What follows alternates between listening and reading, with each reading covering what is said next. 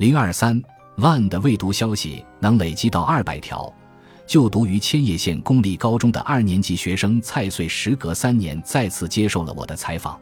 他身材苗条，留着齐肩直发，眼睛狭长，看起来比实际年龄成熟一些。他的刘海上别了几只精致的圆珠卡子，和我聊天时会不时掏出小镜子确认一下自己的发型有没有乱。我们曾在二零一三年打过交道，那时他还在读初二，协助我完成了周刊文春的采访。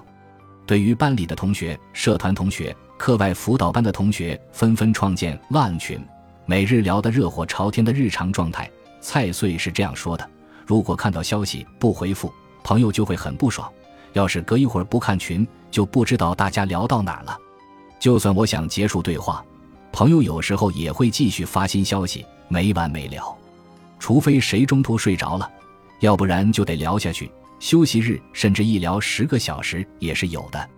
如今我再次问他时，他一开口就直接道：“比之前更累了。”他说：“现在万里的聊天群数量是当初的十倍甚至五十倍。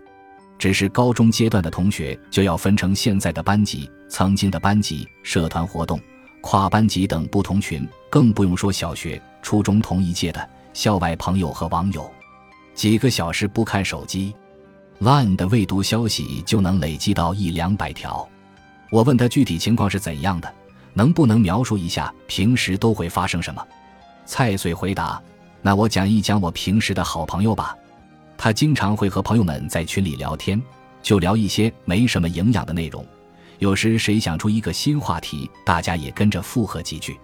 其实和中学时相比，现在如果聊到一半不想聊了，只要说我去玩 Twitter 了。”大家也能理解，毕竟现在谁都有这种社交账号嘛。这里的想出一个新话题，指的是一种聊天形式，一个人提出一个问题，其他人写下自己的答案。比如最近听到的二十个消息，学校里最在意的三十个人的名字。如果谁的答案比较有意思，其他人也会在群里发大笑或者点赞的表情。放在现实世界里，就好比谁讲了笑话，大家纷纷为其鼓掌。本集播放完毕，感谢您的收听，喜欢请订阅加关注，主页有更多精彩内容。